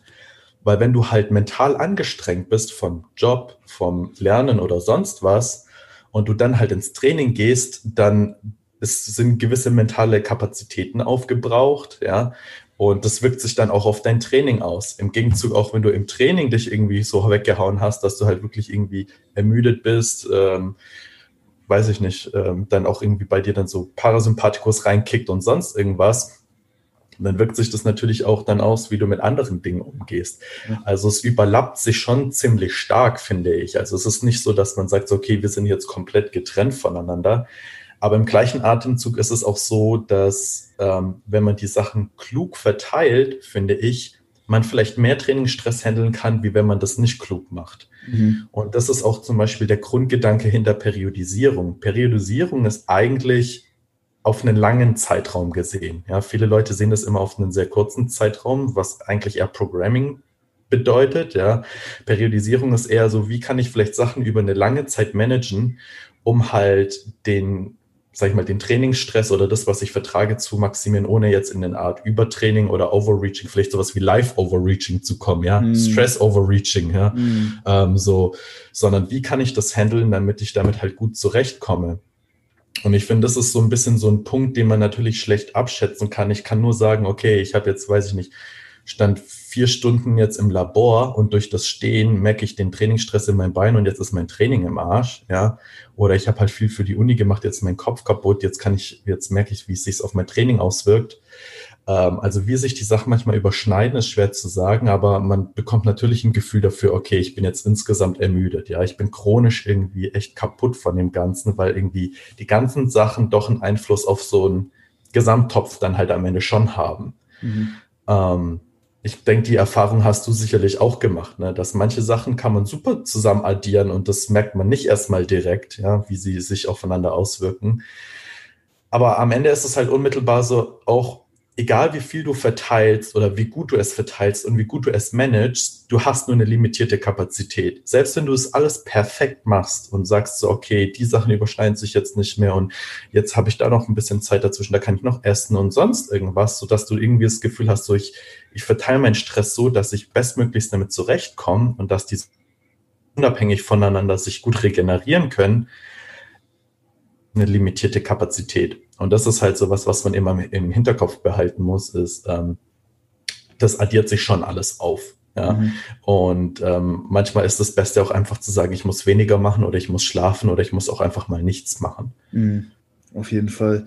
Ja, ich merke das immer ganz krass, wenn ich, äh, wenn ich deloade, dann versuche ich auch manchmal so ein bisschen den, ähm, ich würde sagen, Arbeitsstress mal auch mal gleichzeitig so ein bisschen mit runterzufahren, weil das, denke ich, bei mir mhm. auch einen großen Teil halt eben ausmacht. Und wenn ich halt mal wirklich äh, in der Deload-Woche weniger Trainingsstress fahre und dazu halt eben auch noch weniger Workstress habe, dann komme ich halt da ganz anders aus dem Deload raus, als wenn ich dann ich fast schon diesen äh, fehlenden Trainingsstress mit mehr Workstress eben kompensiere. Und ähm, da spüre ich ja. das schon, schon, schon immer krass, dass ja, man da nicht so stark separieren kann, aber gleichzeitig finde ich das auch wichtig, äh, wichtig dass, ähm, dass du sagst, okay, man, je nachdem, wie man halt den Stress so ein bisschen aufteilt, ähm, vor allen Dingen auch den, den, den physiologischen Stress, dass man da auch eventuell mit ein bisschen mehr ähm, doch dann gut zurechtkommt. Mhm. Wie, wie, wie machst du das in der Praxis? Beziehst du dich jetzt vielleicht darauf, dass du ähm, dann mal phasenweise über andere Signalwege auch äh, Hypertrophie stimulieren willst, dass du jetzt zum Beispiel sagst, okay, den einen Zyklus, da legen wir mehr Fokus jetzt auf mechanische Spannung und ähm, in dem anderen Trainingszyklus, ähm, ja, fahren wir dann diesen mechanischen Stress ein bisschen runter und fordern den Körper dann mehr äh, so über diesen metabolischen Signalweg so ein bisschen heraus und versuchen da vielleicht so ein bisschen die Energiebereitstellung zu verbessern und, und darüber äh, mhm. vielleicht auch ein bisschen Hypertrophie zu provozieren? Ich finde, das, das beste Beispiel vielleicht in dem Hintergrund, wie man sich das gut vorstellen kann, ist, wenn du rein Powerlifting machst mhm. oder Powerlifting und Bodybuilding, wo du ja auch Accessory Work und sowas hast, wirst du immer sehen, dass zum Beispiel 30 Stunden die Woche Powerlifting-Training, das ist Schwachsinn. Ja? Das bringt dich nicht weiter, weil wenn du halt wirklich nur jetzt, sag ich mal, schwer beugst, Tapes und die Mainlifts machst, irgendwann mal ist halt regenerationstechnisch Grenze und mehr ist dann wirklich auch nicht mehr. Ein paar Bizeps-Curls und Tricep-Extensions im höheren Wiederholungsbereich ranhängen, das geht noch immer. Weißt du, also sozusagen, du scheinst schon was anderes zu tangieren, wenn du, sag ich mal, eher mit den Sachen dann noch addiert arbeitest. Und wenn man das Ganze jetzt noch weiter treibt und man guckt sich einen Crossfitter an, die Leute, die trainieren teilweise, also die Top-Crossfitter, die trainieren ja teilweise drei, vier Mal am Tag. Mhm. Und das geht auch nur deshalb, weil die so viele unterschiedliche Skills haben, wo die, was die verteilen können, dass die im Endeffekt immer ein System haben, was sie belasten können. Mhm. Wenn du halt nicht Gewicht heben kannst, dann kannst du halt Fahrrad fahren. Wenn du nicht Fahrrad fahren kannst, dann machst du halt Skillwork. Wenn du nicht Skillwork machen kannst, dann gehst du halt schwimmen, weißt du so. Also ja, ja. im Endeffekt gibt es da kein Limit. Und ich denke, dass natürlich je spezifischer man wird, wenn man jetzt nur noch im Bodybuilding ist, dann ist es natürlich so, da wirst du das auch haben, ja. Also wenn du jetzt, sag ich mal, sagst, ich mache jetzt wirklich genau dasselbe, ich mache, akkumuliere mein Chestvolumen nur über Bankdrücken und beispielsweise nur, weiß ich nicht, zehn Wiederholungen, kein anderer Wiederholungsbereich, sonst irgendwas, ist die Wahrscheinlichkeit, dass du natürlich dann irgendwann mal diese eine dieses eine Stressmuster ausgereizt hast, irgendwann mal auf jeden Fall höher, wie wenn du die Sachen anfängst, so ein bisschen zu verteilen. Ne? Mhm. Und ich denke, das ist auch vielleicht der Grundgedanke da dahinter, dass man auch sowas sagt, so ja, wie unterschiedliches Programming. Ja, ich decke einen, einen ganzen Bereich von Wiederholungsspektren ab. Ja, ähm, vielleicht auch der Grundgedanke von Variation, wenn du so willst, weil ähm, ich finde es immer so, Variation ist ein super schwieriges Konzept zu fassen. Manchmal denkt man so, ich mache gerade Variation nur der Variationswillen sozusagen. Mhm. Aber man könnte das Ganze vielleicht auch so ein bisschen so sehen, wie so, wie verteile ich halt meinen Trainingsstress, dass ich vielleicht auch so bis in die, unter, äh, die unterschiedlichen Systeme unterschiedlich tangiere, vielleicht auch unterschiedliche ähm, Energiebereitstellungssysteme, ähm, Connective Tissue, was auch immer. Man kann es dann vielleicht gar nicht so genau aufdröseln und dann am Ende sagen, die und die und die Punkte sind's. Aber man weiß, dass halt, wenn man das so ein bisschen halt so verändert einfach, dass dann die gesamte Fähigkeit, um mit mehr Trainingsstress zurechtzukommen, vielleicht sogar höher ist. Ja, mhm. also vielleicht ist es für dich besser, wenn du halt, sag ich mal, Variation einbaust, auch aus einer psychischen Komponente, ja, am absolut. Ende sogar mehr, ja, am Ende sogar mehr machen zu können. Und ja, ich habe da ein praktisches Beispiel auch, gerade jetzt auch bei mir im, im, im Home Gym kann ich mein Quad-Volumen halt auch überwiegend einfach nur durch äh, Kniebeugen und Bulgarian Split Squats ähm, anhäufen. Und da haben wir ja. jetzt auch in der Praxis gemerkt, okay, da stößt meine Wirbelsäule oder mein Hüftbeuger äh, eben auch an Limit. Und wenn ich jetzt ja. da zum Beispiel die Möglichkeit über ähm, ja, die Möglichkeit hätte, über, einen, über einen Beinstrecker oder über eine Beinpresse noch mehr Quadvolumen anzuhäufen, dann würde ich natürlich auch da jetzt lokal mehr Trainingsstress akkumulieren können, ähm, den Gesamt, äh, im, im, im, gesamten Kontext aber deutlich besser verkraften, als ja. es halt eben jetzt der Fall ist. Aber ja, ich finde es super, dass du da nochmal ein bisschen, äh, ja, das nochmal ähm, von Anfang an aufgerollt hast, ähm, mit, mit, mit dem praktischen Beispiel, auch mit dem Powerlifting und so. Ja. Ähm, ich habe da ein bisschen weiter jetzt gedacht, schon äh, im Hypertrophie-Kontext. Ja. Nee, finde ich gut. Ja. Ich finde es interessant, so ein bisschen von so einer Makro- in so eine Mikroperspektive zu gehen. Ja, voll. Ähm, und ich finde auch eigentlich so, da ist mir erstmal aufgefallen, wie viel Respekt ich vor so professionellen Crossfittern habe. Weil im Endeffekt für jemanden, der zum Beispiel so auch so vielleicht so, ja, Leistungszwang hat, Perfektionist ist oder so, Junge, da ist CrossFit das Schlimmste, was du machen kannst. Weil du kannst eigentlich immer was machen. Mhm. Ja, wohingegen, wenn du halt Powerlifter bist und sagst, okay, ich hatte jetzt eine drei Stunden Einheit, jetzt ist einfach Schicht im Schacht, weil ich bin am Sack, was will ich machen? Ich kann nicht 20 Sätze beugen, ja. Das ist schlechter, wie wenn ich weniger Sätze beug. Aber wenn du halt Crossfitter bist, du, du kannst halt immer was machen, ja, so. und wenn du irgendwie komplett am Sack mit dem Unterkörper bist, dann lernst du halt auf den scheiß Händen zu laufen, ja oder irgendwie machst ein Core-Ding oder machst dies und das, arbeitest an demjenigen. Und ich finde, das ist halt so heftig, weil du da halt erstmal merkst, ja, die, die, sind natürlich auch limitiert, ja, die können auch nicht 13 Stunden am Tag trainieren, die Leute. Aber im, im, im gleichen Atemzug ist es halt schon so, dass dadurch, dass das so breit gefächert ist, Ausdauerkraft, äh, auch Hypertrophie, Skill-Aspekte, also motorische Lernaspekte dann auch da dabei sind, kannst du halt so viele Systeme gleichzeitig tangieren, dass halt, glaube ich, der gesamte Stressload halt viel größer wird, den du am Ende bewältigen kannst. Ja, ja auf jeden Fall. Ja, ich glaube, also im Bodybuilding sind wir da relativ simplistisch unterwegs. Wir haben halt gar ja. nicht so viel, was wir äh, machen können. So, wir gehen halt hin, machen halt Sätze no. ausreichend nah bis ans Muskelversagen und that's it halt eigentlich. Ne? Ja. Aber zum Beispiel jetzt im American Football oder sowas, da hast du ja auch super viele Sachen, die du halt äh, verbessern kannst. Ne? Deine, deine Physis, aber auch äh, vielleicht auch so dein psychisches oder dein, dein Verständnis für, für das Spiel. Du, du kannst Spielzüge einstudieren und so Sachen. Ne? Da hast du ja noch mal viel, viel viel mehr Möglichkeiten, dich auch in unterschiedlichen Bereichen eben weiterzuentwickeln. Das haben wir ja beim Bodybuilding äh, ja eigentlich kaum. Das ist ja schon sehr, sehr simpel, der Sport eigentlich. Das ist zum Beispiel auch so, was vielen Leuten nicht klar ist. Periodisierung im eigentlichen Sinne, ich habe vorhin schon angesprochen, ist eigentlich eher Langzeit. Ja? Mhm. Das ist nicht, nicht Kurzzeit. Wenn du dir Literatur anguckst, ähm, wird es auch so definiert.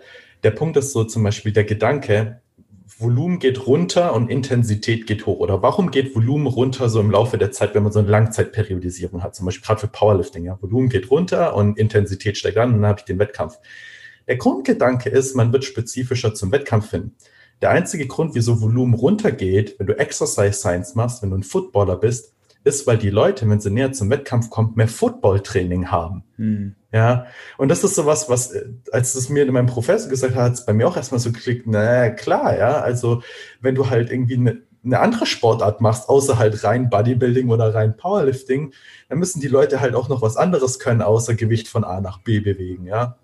Und da bist du halt an dem Punkt, wo du halt so merkst, da kommt erstmal wirklich der Effekt von, von, von Periodisierung ins, ins, Spiel, weil du halt noch so viele unterschiedliche Aspekte hast, die du bedienen musst, dass du gleichzeitig halt eigentlich viel mehr darauf angewiesen bist. Wohingegen bei uns halt, naja, wir machen halt schon ziemlich dasselbe. Ob wir jetzt acht Wiederholungen machen oder zwölf, ist halt schon ein bisschen unterschiedlich, aber am Ende ist es halt trotzdem Bankdrücken von A nach B bewegen und dasselbe Bewegungsmuster, so, weißt du? Mhm.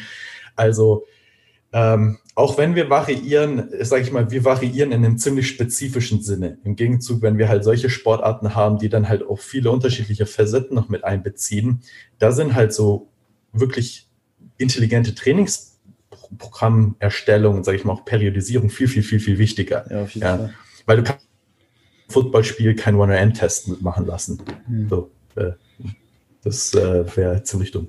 Ja, deswegen reizt mich ehrlich gesagt auch nochmal so ein bisschen das Powerlifting, weil du da auch ähm, Periodisierungs- und auch Programmingsmäßig halt viel mehr machen kannst und auch musst, wenn du halt musst, ja. ja. auch einfach zu einem bestimmten Zeitpunkt die beste äh, Leistung eben auch abrufen möchtest. Ne? Und da muss man dann ja. auch nochmal viel mehr über ähm, die ja auch kurzfristig und eben auch langfristige Gestaltung der Trainingsparameter dir Gedanken machen, hast halt beim Bodybuilding ja, halt eben, ne, wie du schon gesagt hast, deutlich weniger. Ne? Da kannst du halt mal ein bisschen ne, die Übung aus, auswechseln, ein bisschen Variation mit reinbringen, dann mal vielleicht mal ein bisschen mehr metabolischen Stress über höhere Wiederholungsbereiche ja. an und tendenziell, ne, ja. ähm, das ist äh, alles jetzt kein Hexenwerk, aber wenn es halt wirklich darum geht, zu einem bestimmten Zeitpunkt eine Bestleistung abzurufen, dann musst du halt auch da ähm, eben auch schon im, im Voraus äh, spezifisch darauf hintrainieren. Ich ja, hätte auch mal Bock, ähm, ja, vielleicht dann nach meiner nächsten mhm. Bodybuilding ähm, Season dann auch mal, vielleicht ein Jahr später oder so,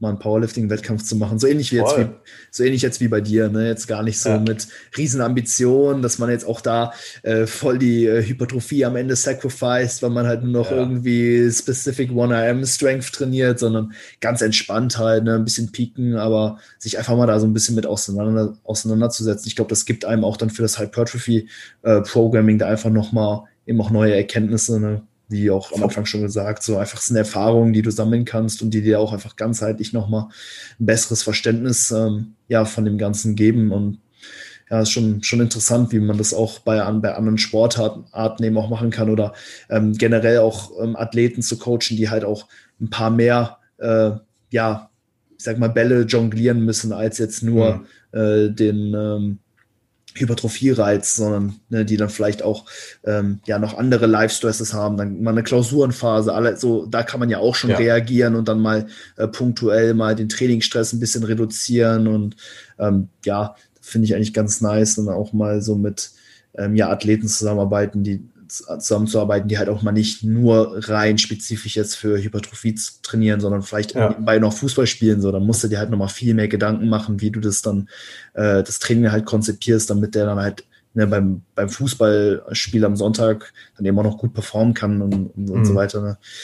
Ja. Das ist manchmal das Frustrierende im Bodybuilding. Da merkst du eigentlich am Ende, solange du ausreichend hart trainierst, und jetzt sind wir wieder beim Exertion Load, ne? Also mhm. wenn der Trainingsstress hoch genug ist, so, und du, sag ich mal, eine intelligente Übungsauswahl hast und das alles zusammenpasst, hast du eigentlich einen Großteil abgedeckt. So, es ist halt einfach so. Am Ende ist es so, wie mache ich mir das Ganze, mich, sag ich mal, psychisch interessant? Mhm. Ähm, und natürlich ja Schwachstellen angreifen und so. Das ist dann alles so Micromanagement. Welcher Stress dann auf welche Partien und so. Aber am Ende ist es so, hartes Training über eine lange Zeit in dieser einen simplen Sache und das ist Krafttraining, ja.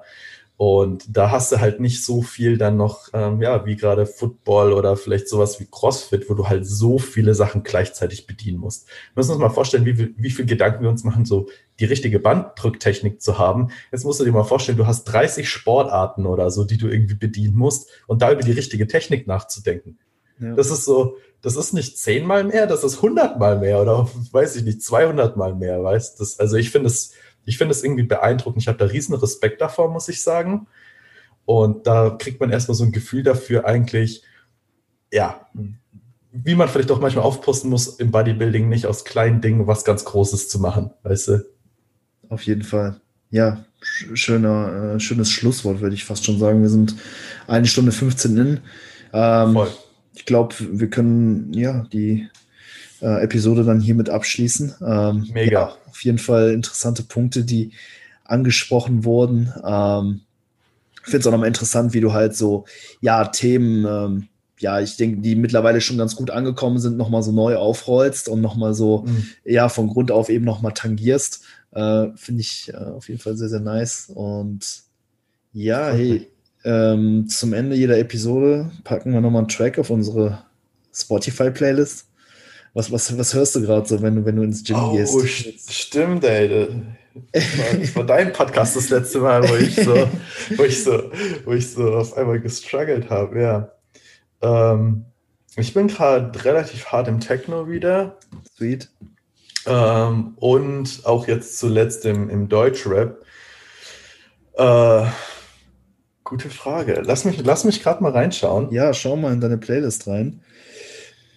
Ähm, ja, weil du gerade von Techno gesprochen hast, dann nehme ich von T7, äh, nee, T78 Doc oh. heißt der Track. Kennst du den Interpreten? Ja. Ja, der ist gut. Das ist schon ziemlich, ziemlich nice. Ähm, ich glaube, ich bleibe aber. Oh, ich weiß ganz genau, was ich nehme. Das kommt vor allem vom Valentin, also Grüße gehen raus an Valentin. Tambosi. Äh, das ist in seiner Playlist, habe ich das entdeckt. Das ist von Buster Rhymes, Blow a Million Rex. Blow a Million Rex? Blow a Million Rex, ja. Sweet. Sehr geil. Wunderbar. Hey Sebastian, wo können die Leute dich finden, wenn die mehr von dir hören, sehen, lesen wollen? Das Beste ist äh, Instagram, Dominate unters, unterstrich Science unterstrich Passion. Ähm, genau, da mich einfach anschreiben und dann, ähm, falls auch irgendwie Interesse besteht oder so, einfach dann darüber Kontakt aufbauen. Wunderbar. Vielen, vielen Dank fürs Zuhören. Und ja, danke dir, Sebastian, für deine Zeit. Ich verlinke danke, alles. dass ich da sein dürfte. Ja, immer wieder, mein Lieber. Ähm, verlinke alles unten in den Show Notes, auch den Artikel, den du genannt hast, der kommt dann unten rein. Könnt ihr draufklicken, könnt ihr euch durchlesen, durchbeißen. ähm, ja, und dann hören wir uns. Macht's gut. Ciao, ciao. Ciao.